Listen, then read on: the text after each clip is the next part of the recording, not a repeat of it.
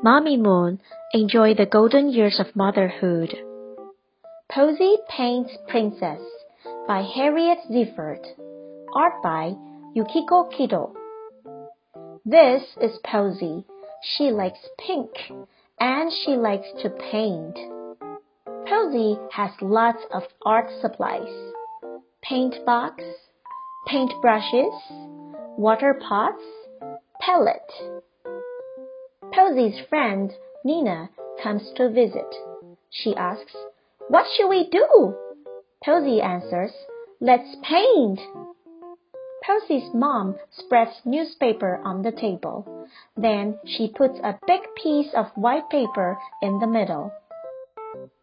Posey and Nina fill the water pots. Posey's mom gets five colors of paint red, yellow, blue, black, and white.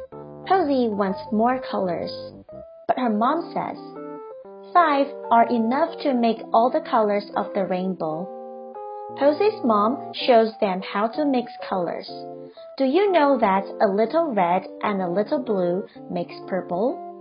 A little red and a little yellow makes orange? A little blue and a little yellow makes green. Black makes a color darker. White makes a color lighter. You have to add black slowly. If you add too much, it makes paint the color of mud.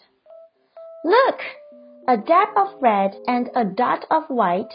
Mix them together and you have pink. That's Posey's favorite color.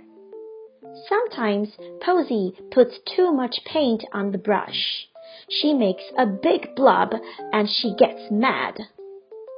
Nina says, Don't cry, Posey. Everyone makes mistakes. Sometimes you can fix a mistake. Nina helps Posey turn the blob into a strawberry ice cream sundae. Then they start a new painting. Posey paints on one side. Nina paints on the other. Posey says, I'm painting Princess. Nina, what are you painting? I'm painting a pickle, answers Nina. When she's hungry, Princess can eat it, says Posey. Then Posey says, Every princess needs a crown. I'll make one. And every picture needs a sun, says Nina. I'm painting one. You've been busy, says Posey's mom. What's the title of your painting? Posey whispers to Nina. Then she answers, The title is Princess Pickle. Quiz time.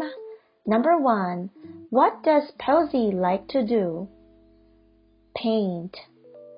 Number two. Who comes to visit Posey? Nina. Number three. What does Posey's mom show Posey how to do? Read a book or mix colors? The answer is mix colors. Number four. What did Nina paint a picture of? Her dog or pickle? The answer is pickle. Number five. What does Nina name her picture? Princess Ice Cream or Princess Pickle? The answer is Princess Pickle. Were you right?